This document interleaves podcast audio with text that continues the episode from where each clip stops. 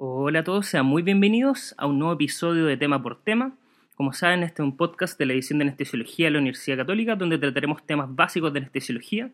Como ya saben, yo soy el doctor Maximiliano Zamora, el presentador y el, y el autor de estos podcasts, y les presentaré el tema de hoy. Bueno, como pueden ver en el encabezado de este podcast, pueden ver primero que es en formato audio, ¿no es cierto? Vamos a ir volviendo a este formato que la verdad, eh, eh, a costa de las sugerencias de muchos de ustedes que me escriben hartos mails, es uno de sus formatos que más les gusta, ¿no es cierto? Porque pueden, a diferencia de los formatos tipo video, pueden hacerlo, pueden escuchar estos podcasts eh, haciendo otra actividad, lo cual siempre ha sido como mi, mi idea principal. Entonces vamos a ir con más de esto en el, en el próximo tiempo para que se vayan alistando. Y bueno, como se, como se pudieron dar cuenta en el enunciado, hoy les voy a hablar algunos tips eh, de función hepática y anestesia. La verdad es que en el capítulo de hoy no les voy a explicar mucho sobre el manejo perioperatorio de cirugía hepática ni, ni nada de esos temas, pero eh, ahondaré más que nada en un par de puntos significativos para nosotros los anestesiólogos que tienen que ver con la función hepática, cómo se evalúa el metabolismo de los gases anestésicos, harto de las drogas relacionadas con el hígado y algunos otros tips que pueden servir para eh, el momento en que estemos enfrentándonos, por ejemplo, a una cirugía como una hepatectomía. Eh, todas esas cosas las escucharemos el día de hoy. Eh, no está de más mencionar que hoy día no veremos el manejo general del trasplante hepático. Eso el manejo anestésico del trasplante hepático, eso será de todas maneras un, podcast que será más adelante, eh, pero el día de hoy no vamos a ahondar en ese tema en específico. Bueno, como ya de costumbre, vamos a partir con una pregunta relacionada con respecto al tema. La pregunta dice así, dice, ¿cuál de los siguientes anestésicos no se metaboliza a nivel hepático?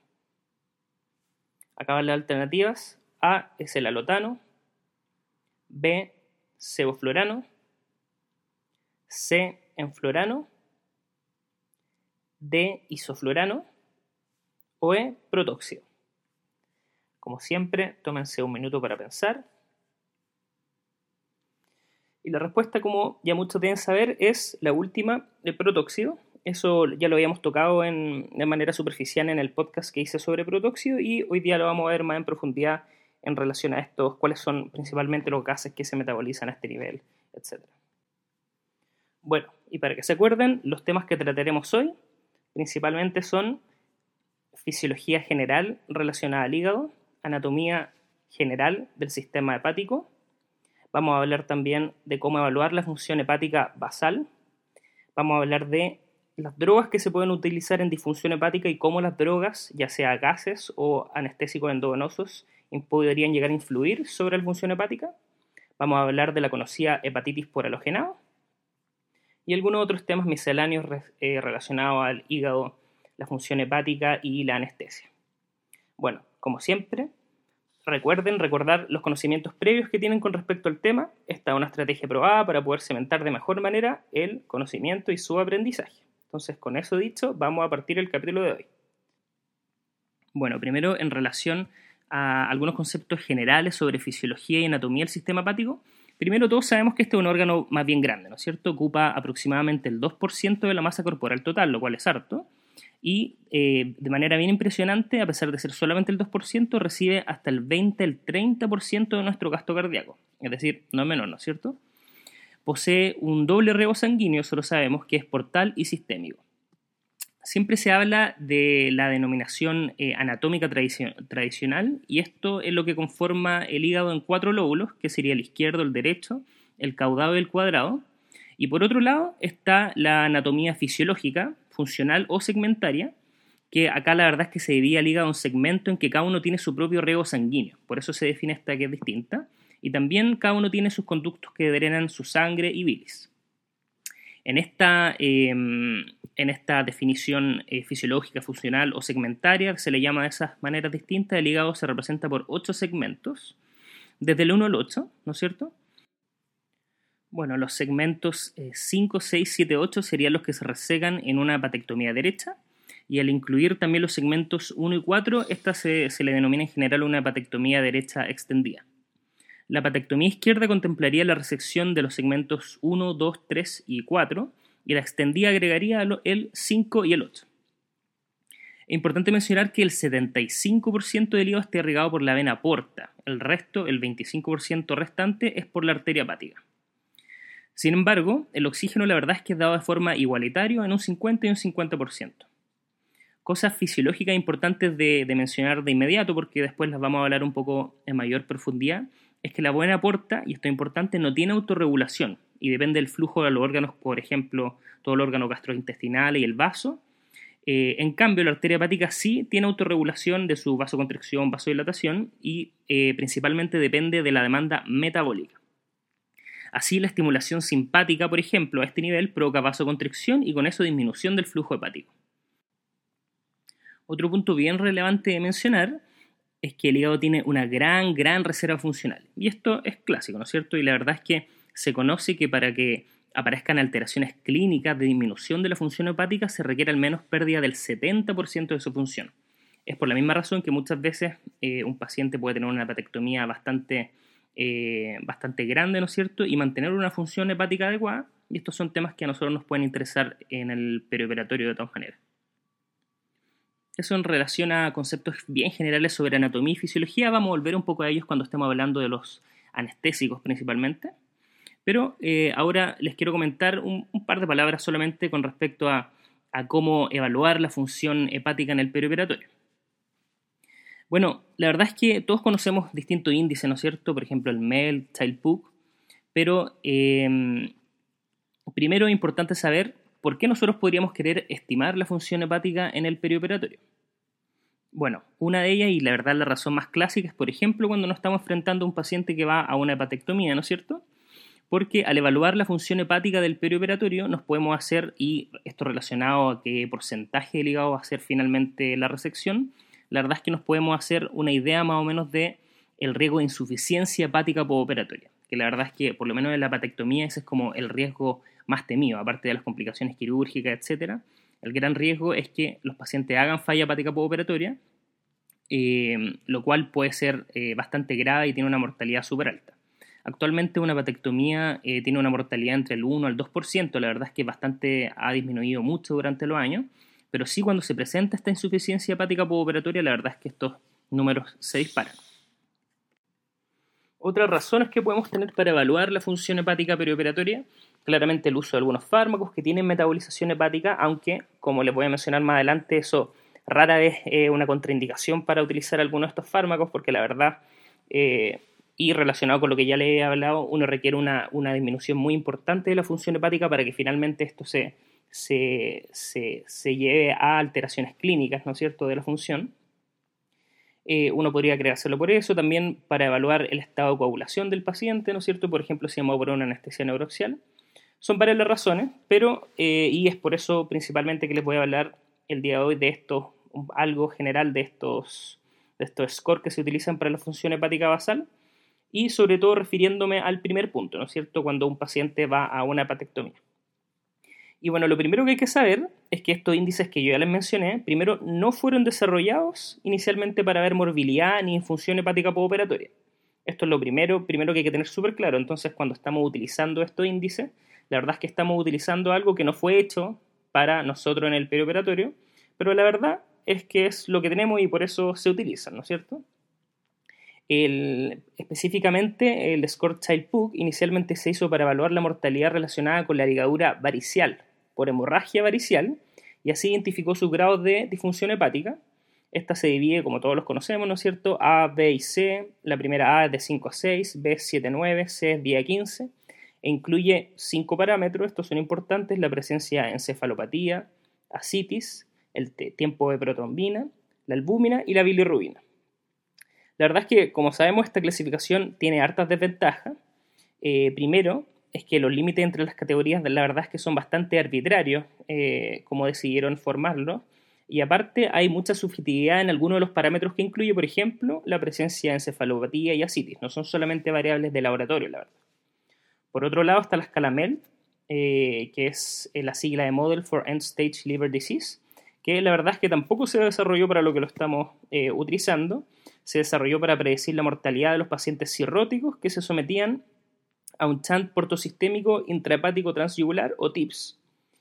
Y esto eh, incluye otros parámetros, por ejemplo el INR, la creatinina y la bilirrubina. Y la gracia del MEL es que la verdad es que es más simple, claramente es más objetivo porque no tiene estos parámetros eh, que pueden llevar a la confusión y son algo subjetivos, por ejemplo, como la encefalopatía y así, tiene solamente parámetros de laboratorio eh, y por eso mismo evita la subjetividad del child Y les vuelvo a repetir, a pesar de que yo siempre suene repetitivo, pero importante, que como ya les dije, no se hicieron para lo que estamos utilizando, es decir, para evaluar eh, la eventual falla hepática postoperatoria, pero es lo que tenemos, por lo tanto, eso es lo que utilizamos. Y en general, pacientes con Child-Pugh B tolerarían solamente resecciones pequeñas hepáticas y solo se deben operar generalmente cuando están más bien compensados. Los pacientes Child-Pugh la verdad es que las, resecciones en este tipo de pacientes, la verdad es que están relativamente contraindicadas. Valores de MELT sobre 11 tendrían un alto valor predictivo de falla hepática postoperatoria y se estima, y esto es importante eh, saber siempre, que un hígado sano es posible dejar hasta un 20-25% del parénquima, lo que equivale aproximadamente a dos segmentos del hígado. Eh, y este número eh, debe ser mayor si el paciente este, presenta compromiso de la función hepática de base. Si bien, como les dije, hay controversia de cuál score será mejor para el perioperatorio, el MELD, la verdad es que según algunos estudios, por lo menos es comparable al Child-Pugh. Bueno, y ahora vamos a hablar acerca de algunos eh, distintos tipos de fármacos, ya sean endovenosos o eh, gases, ¿no es cierto?, halogenados, relacionados cómo afectan esto la función hepática y el metabolismo hepático. Y finalmente, eh, cuáles son los que se pueden utilizar en disfunción hepática. Primero, esto es bien importante y la verdad es que derriba hartos mitos relacionados a esto es que los fármacos de la inducción típicamente que utilizamos como el propofol, también el otomiato la ketamina, la verdad es que tienen un cociente de extracción hepática elevado y su perfil farmacocinético permanece relativamente invariable, incluso en cirrosis importante. De hecho, y este es algo que les mencioné incluso en el, eh, en el capítulo de inductores endovenosos, incluso en fase anhepática, eh, de, trasplante hepático se ha visto que hay disminución de las concentraciones plasmáticas de propofol y es sobre todo, y como sabemos, porque su metabolización eh, o su disminución de, su concentración plasmática inicial sobre todo es por distribución. Entonces la verdad es que todos estos fármacos, propofol, etomiato y ketamina, a pesar de que tengan metabolismo hepático, son seguros de usar en pacientes con cirrosis, eh, sobre todo en dosis única. No hay ningún problema con inducir a un paciente con propofol en estos casos. En el caso de una hipoalbuminemia importante en estos tipos de pacientes puede observarse una respuesta exagerada a la inducción con tiopental, pero la verdad es que eh, esto también es bastante poco frecuente. A pesar de que eh, los niveles de pseudocolinesterasa estén disminuidos en los pacientes con difusión hepática, la verdad es que la prolongación clínica de la succinilcolina no es significativa, es decir, en estos pacientes también se puede utilizar succi sin ningún problema.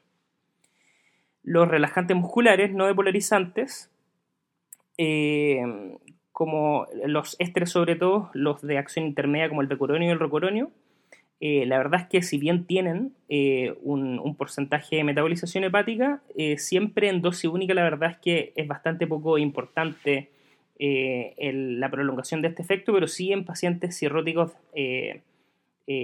con función hepática muy disminuida podría haber un efecto prolongado de estos medicamentos, si bien la verdad es que es bastante poco. Y de todas maneras, lo que sí se sabe es que esta duración prolongada sí se ve acentuada con la administración repetida. Es decir, que estamos dando varios polos de estos, eh, de, estos relajantes musculares que tienen que ver con la metabolización hepática. Por otro lado, los, relajantes de, tipo benzilizoquilolinas, como el atracurio y el cisatracurio, tienen una eliminación que es totalmente independiente del hígado y la verdad es que su duración en ningún caso se ve afectado por los pacientes, en los pacientes que tienen disfunción hepática.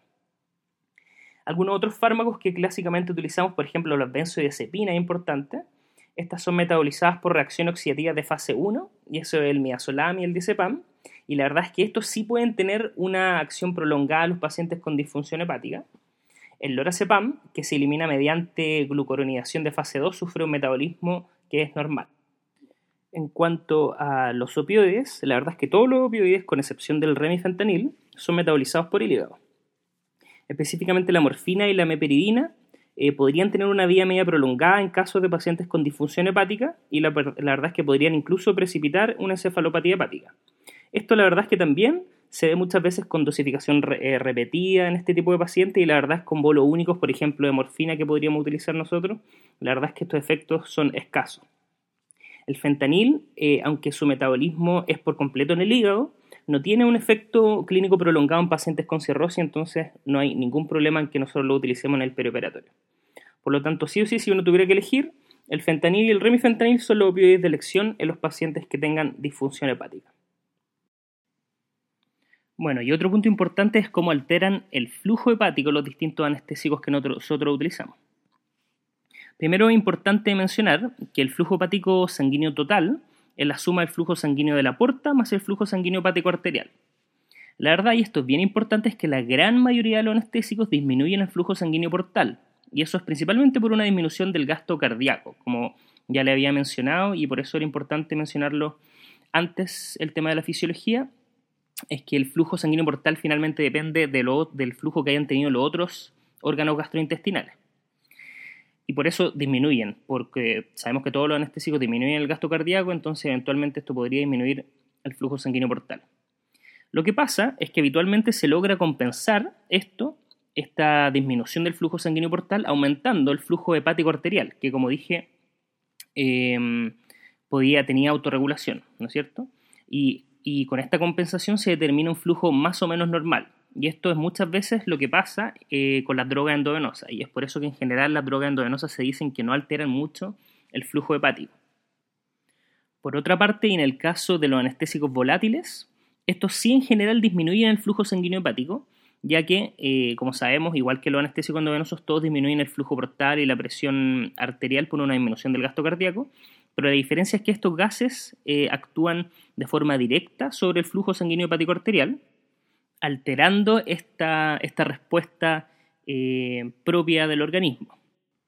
Entonces, como sabemos, eh, es que el hígado tiene un, mecanismo de autorregulación que ante una disminución del flujo portal aumenta el flujo hepático arterial para mantener el flujo constante. Los halogenados lo que hacen es que alteran esto específicamente y de todo el que más se conoce y el que más está estudiado sería el alotano, el que tiene el efecto más intenso sobre el flujo hepático. Lo que pasa acá, por ejemplo, es que el alotano altera este sistema de autorregulación que les está comentando y provoca vasoconstricción de la respuesta compensadora de aumento del flujo hepático arterial. Por otro lado, se sabe que el ceoflorano y el isoflorano mantienen esta relación mucho más intacta eh, eh, al compararlo con el alotano.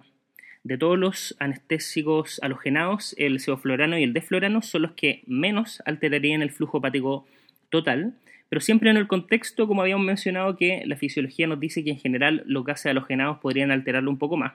Pero la verdad es que se conoce también mediante distintas investigaciones que sí, que bajo un MAC, que generalmente como nosotros damos los gases halogenados en una anestesia en, en una anestesia habitual, bajo un MAC claramente es muy raro que exista una, disminución eh, del flujo hepático que sea muy importante. Sí, esto puede ser más importante en pacientes con disfunción hepática, como ya se habrán eh, dado cuenta. La verdad es que el resultado global es una perfusión hepática que es subóptima, eh, como les dije, relacionado a la fisiología de los gases halogenados. Y como les dije también, con MAC bajo 1 en general la disminución de este flujo hepático es mínimo. Pero sí, lo que pasa es que la autorregulación de la arteria hepática sí queda abolida y el flujo sanguíneo finalmente se hace dependiente de la presión arterial. Como les dije, esto suele ser bien tolerado en pacientes con función hepática normal, ya que la demanda metabólica habitualmente también disminuye por este tipo de fármacos. Pero sí podría pasar que los pacientes con disfunción hepática, con hepatopatía, sean más susceptibles a lesiones secundarias debido a una perfusión deficiente que existe y por lo tanto, en general, es recomendable utilizar menos de un MAC para anestesiar este tipo de pacientes y se sabe que con niveles bajo esto no habría problemas incluso en pacientes con disfunción hepática. Bueno, eso relacionado al flujo hepático, ahora vamos a hablar de el metabolismo de los gases anestésicos y cómo específicamente algunos anestésicos eh, inhalados podrían determinar esto que se conoce como la hepatitis por halogenado o hepatitis por halotano, un tema la verdad bastante poco frecuente, pero que muchas veces se nos pregunta en algunos tipos de exámenes o pruebas. Bueno, primero, hablando en general de los metabolismos de los gases, les tengo una pregunta. ¿Cuál es el gas que más se metaboliza eh, en nuestro cuerpo? Y la verdad es que esa es una pregunta em, un poco capciosa porque la verdad es que el que más se metaboliza es el metoxiflurano, un gas que nosotros no usamos habitualmente, pero, eh, y se metaboliza en un porcentaje muy importante, en un 70%, pero principalmente por el riñón. Nada que ver con el hígado. Era una, una pregunta algo capciosa. Si bien le siguen el resto de los halogenados, por ejemplo el alotano, eh, que acá se metaboliza aproximadamente en un 20 o un 25% a nivel hepático, y es por eso que eh, de acá principalmente es tan importante la hepatotoxicidad relacionada a este. El ceoflorano aproximadamente un 2%, el enflorano un 2,5%, el isoflorano un 0,2% a nivel hepático y acá fíjense el deflorano 0,02%. Es decir, eh, esto, este es el que menos se metaboliza a nivel del hígado. Y también, acuérdense, y tenía relación con la pregunta que le hice al inicio del episodio, el protóxido no se metaboliza a nivel hepático, por lo tanto es totalmente seguro utilizar en este tipo de pacientes. Y relacionado con la metabolización, eh, la verdad es que a pesar de ser infrecuente, todos estos fármacos inhalatorios, excepto el protóxido como les dije, pueden provocar inflamación o muerte de hepatocitos por toxicidad directa por distintos mecanismos. La verdad es que todos lo pueden eh, finalmente, eh, todos finalmente pueden hacer que aparezca hepatotoxicidad. ¿Y por qué es tan infrecuente? Por lo que ya les mencioné. Ya sabemos que eh, habitualmente los halogenados se eliminan un 60-80% sin cambio a través del sistema respiratorio, pero el resto sí un porcentaje se podría metabolizar, como ya lo mencionamos, y específicamente el alotano, un 25-20% de metabolización a nivel hepático. Y la verdad es que es con el uso de alotano es que se vio esto que se llamó hepatitis por halogenados o hepatitis por alotano, que la verdad les voy a explicar bien eh, cómo es la presentación clínica de esto y más o menos la frecuencia y en qué tipo de, gases se podría eh, presentar para que tengan un poco más de claridad con respecto al tema, porque muchas veces se nos pregunta a nosotros de la hepatotoxicidad relacionada a halogenados y la verdad es que este es un tema bastante infrecuente y, y probable que a ninguno le toque de hecho ver alguna hepatitis por este gas, porque, principalmente porque nosotros no utilizamos alotano el día de hoy. Pero es importante saber que esta hepatitis por halogenados o hepatitis por alotano que se llama tiene eh, dos tipos de presentaciones clínicas. Eh, la primera es la hepatotoxicidad por alotano, que la verdad es que es subclínica, que es una elevación de las transaminasas sin clínica alguna, como lo dice el nombre, y esto se puede producir incluso hasta en 20-30% de los pacientes que se utiliza alotano. La verdad es que son asintomáticos pero podrían llegar a desarrollar algunos síntomas de infunción hepática. Se recupera a las dos semanas y esta respuesta importante que es no inmunológica. La verdad, sí o sí se debe recuperar. La otra presentación clínica que es la que nos convoca la importante es la forma fulminante o hepatitis por alotano. Y esta es extremadamente grave y fatal. Y la verdad es que la incidencia va aumentando luego de varias exposiciones hasta llegar a ser incluso uno en mil cuando el paciente tiene varias, eh, exposiciones repetidas al alotano. Hay otros factores de riesgo, por ejemplo, eh, pacientes eh, que han tenido corto intervalo entre las exposiciones, mujeres, ser mayor de 40 años, obesidad, disfunción hepática previa y algunas predisposiciones genéticas de la hepatitis. De este tipo los síntomas se ven de dos días a tres semanas luego de la exposición y la verdad es que el 75% de estos pacientes presenta fiebre, entonces este es el, síntoma cardinal, más alguna de estas, por ejemplo, náuseas, artralgias, mialgias, algunos rachas en la piel, y de manera importante tiene, eh, tienen eosinofilia, y esto es lo que nos dice que es inmunológico, ¿no es cierto? Se ve también ictericia, hepatomegalia, elevación de transaminasa, encefalopatía y aumento del INR incluso. ¿Y cuál es la fisiopatología de esta hepatitis por el otano? La verdad es que es causada por daño hepatocelular, y es por hepatotoxicidad y es por eh, la reducción del lotano, que también tiene eh, las que se llaman proteínas trifluoroacetiladas, pero también de manera importante por la reducción del flujo hepático y alteraciones en su perfusión. Y en el caso de la hepatitis por el lotano, como ya les mencioné de manera superficial, se relaciona la producción de estas proteínas trifluoroacetiladas, que estas son las que producen finalmente una reacción de hipersensibilidad y por esto se asocia a, síntomas y todos los, síntomas y signos de una enfermedad autoinmune específicamente, lo que determina finalmente un aumento de IgG contra hepatocitos y estas proteínas, y estos anticuerpos reconocen no solo las proteínas, sino que los ductos y otras moléculas del hepatocito. Estas proteínas están muy presentes en el alotano y finalmente por eso es que pueden hacer esta reacción inmunológica eh, los pacientes mediante exposiciones repetidas. Si bien como les dije, esto es bien grave, es bien mortal, puede pasar, ¿no es cierto? La verdad es que la forma fulminante de hepatotoxicidad, que es la que le estoy hablando, la hepatitis por el otano, conocida, como les dije, como hepatitis por el otano, es rara.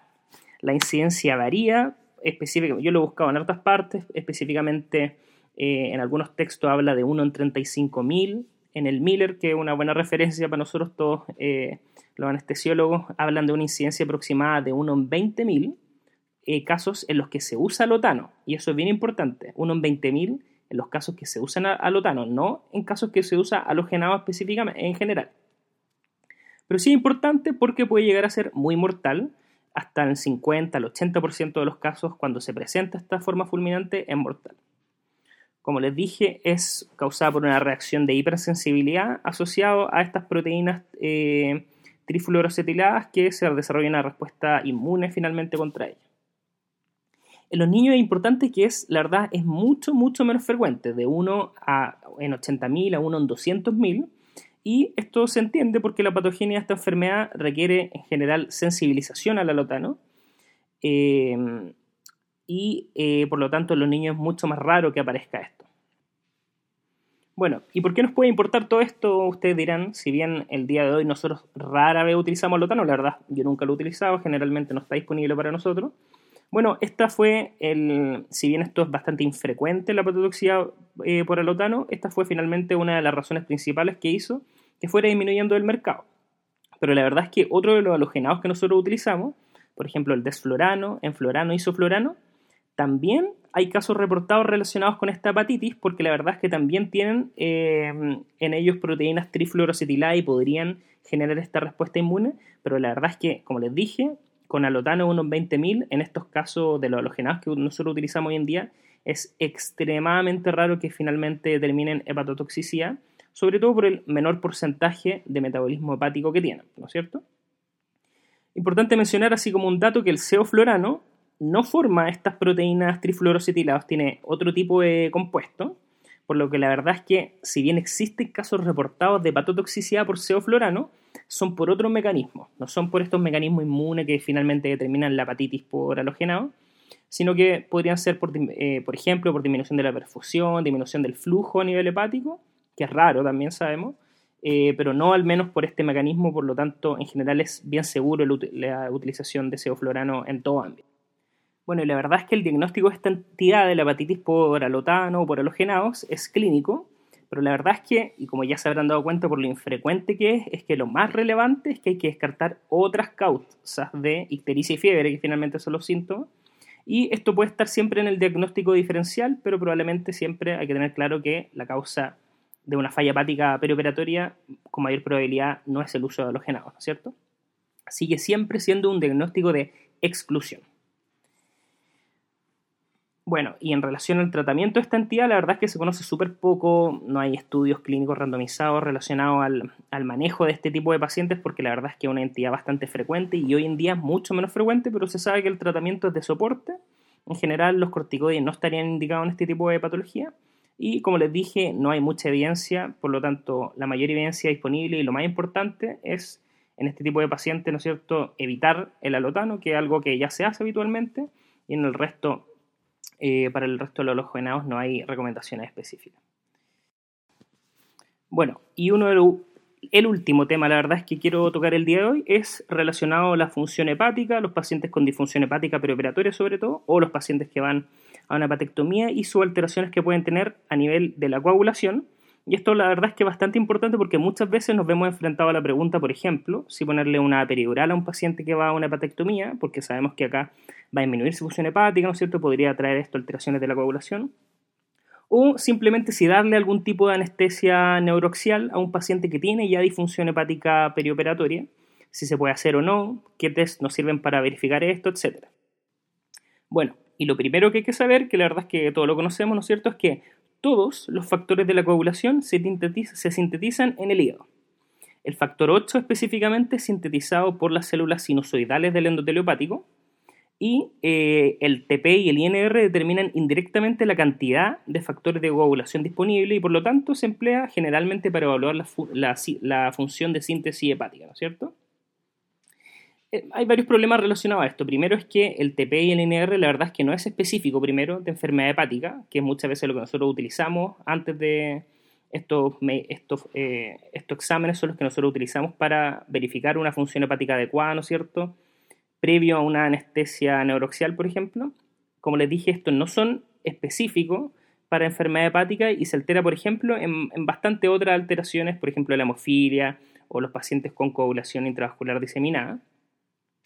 La deficiencia de vitamina K debido a malabsorción en casos de hepatopatía o enfermedad gastrointestinal y el tratamiento anticoagulante también prolongan el TPI y el NR, entonces ya les quedó claro que nunca esto puede ser como eh, el único factor a evaluar, probablemente eh, hay muchas otras razones por las cuales estos pueden estar aumentados más que disfunción hepática. Y principalmente lo que pasa con los pacientes que tienen disfunción hepática o los pacientes que van a una hepatectomía es que efectivamente eh, disminuyen los factores procoagulantes del hígado al haber una disminución de esta función, pero también pueden hacerlo los factores anticoagulantes que también son producidos por el hígado, los anticoagulantes por ejemplo el plasminógeno, la proteína C, o incluso aumentar otros como el factor 5 y el von Willebrand. Y la verdad es que es por esto que se dice que eh, en la disfunción hepática o post una hepatectomía, la verdad es que hay un nuevo equilibrio hemostático cuyo punto de equilibrio la verdad es que es impredecible. No podemos saber, a pesar del el INR que tenga un paciente con disfunción hepática, la verdad es que en este tipo de pacientes no podemos saber eh, en qué punto está su coagulación, si está más hacia el lado procoagulante o anticoagulante. Además, estas alteraciones posterior a una hepatectomía, por ejemplo, tampoco este nuevo equilibrio inmediato la coagulación se empieza a alterar recién a unas 24 horas posterior a la cirugía. Primero hay un estado, la, verdad, más hipocoagulante y luego evoluciona a un estado más protrombótico. Pero de igual manera es importante saber que es impredecible. Entonces, lo que quiero que ustedes se lleven de manera así bien sólida, que sí o sí les tiene que quedar claro, es que la verdad es que para los pacientes que fueron a una hepatectomía o con disfunción hepática, con las pruebas de coagulación tradicionales no es posible evaluar el estado de la coagulación. La verdad es que no nos dice nada un INR de 3 en un paciente con disfunción hepática para tomar eh, decisiones relacionadas a la anestesia. No nos, dice, no nos dice mucho eso.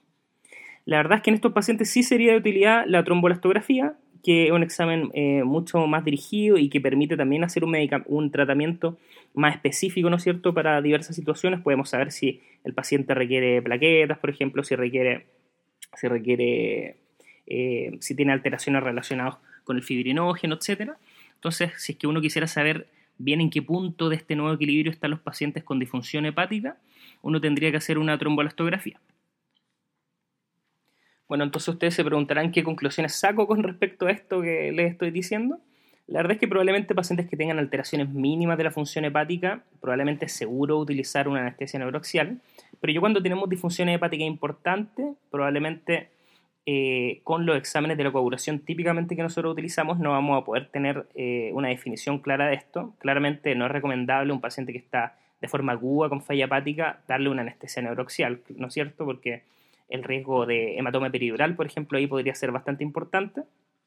Eh, y siempre si uno quiere tener certeza de que un paciente, como les dije, con alteraciones límites de la función hepática sea seguro poner una anestesia neuroxial, uno en general debería guiarse eh, por otros eh, métodos para evaluar la función de coagulación hepática en el perioperatorio. Y eso, bueno, eso es todo por hoy.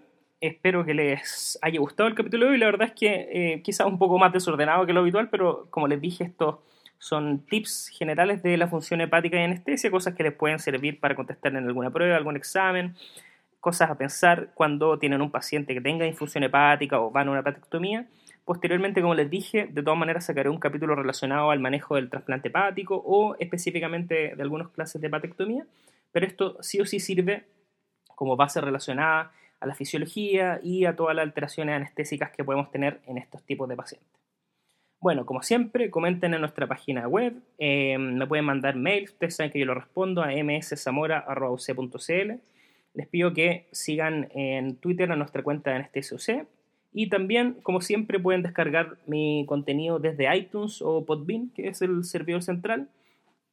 Pueden descargar estos capítulos, tenerlos en sus teléfonos eh, y siempre llevarlos con ustedes. Recuerden que ahí pueden comentar los episodios, ¿no es cierto? Y por mail o por la página, por el Facebook, por lo que sea, darme ideas para nuevos capítulos que siempre, siempre son muy agradecidas. Nuevamente, y en nombre del podcast de la edición de Anestesiología UC, les quiero dar muchas gracias por escucharnos y que tengan una muy muy buena semana.